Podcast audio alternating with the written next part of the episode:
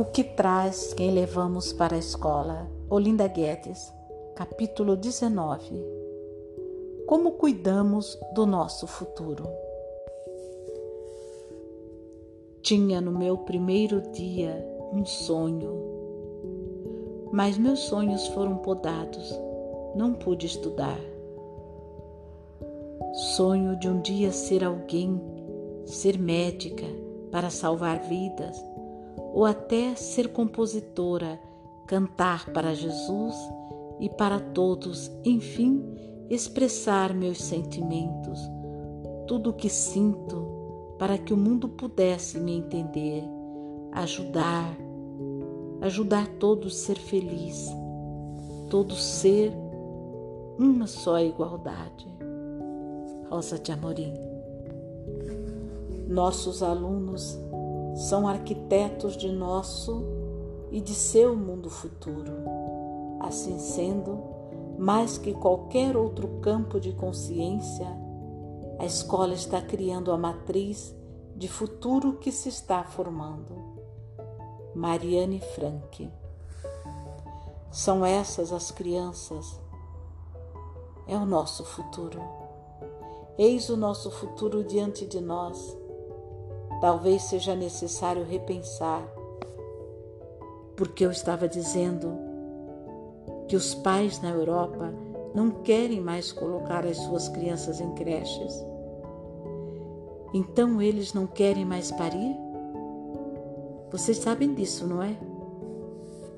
Existem programas de governo na Europa, por exemplo, incentivando para que os pais tenham os seus filhos e que eles cuidem dos seus filhos por pelo menos dois anos, porque eles não querem mais parir, porque eles não querem mais passar pela dor de ter que deixar os seus filhos para outros cuidarem.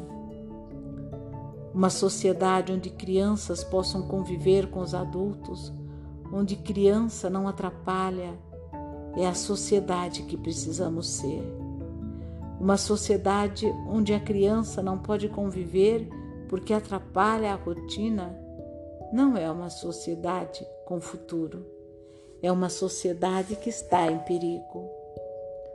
Como numa linha de produção, numa indústria, elas precisam ser preparadas para depois ter um lugar junto da sociedade adulta. Certamente, a crise da adolescência é uma tentativa de resistência ao mundo terrível dos adultos, inóspito, frio e sem cor. Se eu fosse adolescente, eu não gostaria de me tornar esses adultos. Entraria numa crise mesmo. Lutaria para permanecer criança e assim, ao menos, ter a esperança de um mundo melhor. Tornar-se adulto modernamente é perder a esperança, a esperança da felicidade e da doçura da alegria da vida. No filme Duas Vidas, Rose, Bruce Willis, um profissional bem-sucedido, tem sua pacata vida virada de cabeça para baixo quando de forma mágica e inesperada encontra Ruth. Com apenas oito anos, um doce e ligeiramente gordo menino que não fica nada feliz ao ver que seus sonhos foram por água abaixo após conhecer sua versão adulta. Se você tivesse a chance de encontrar consigo mesmo quando tinha oito anos de idade, Será que aquela feliz criança gostaria de ver o que você se tornou quando cresceu? A certeza do bom futuro é assegurada pela família, pela escola, pelos pais e professores, caminhando de mãos dadas ou, ao menos, de forma consciente por aqueles que puderem. Se considerarmos que a escola talvez seja a nossa maior esperança, faz-se necessário tratá-la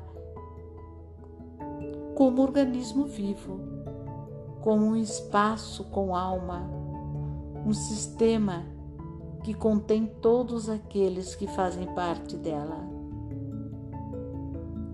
com suas dores e talentos.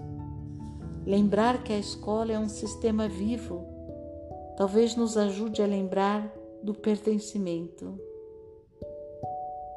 a cuidar dela, a olhar para ela como um de nós e não simplesmente como um lugar para onde enviamos nossas crianças.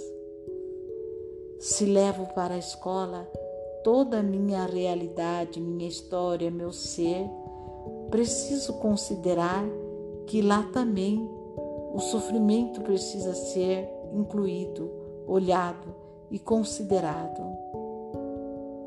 Eu vejo você e eu honro seus pais, suas famílias, seu destino.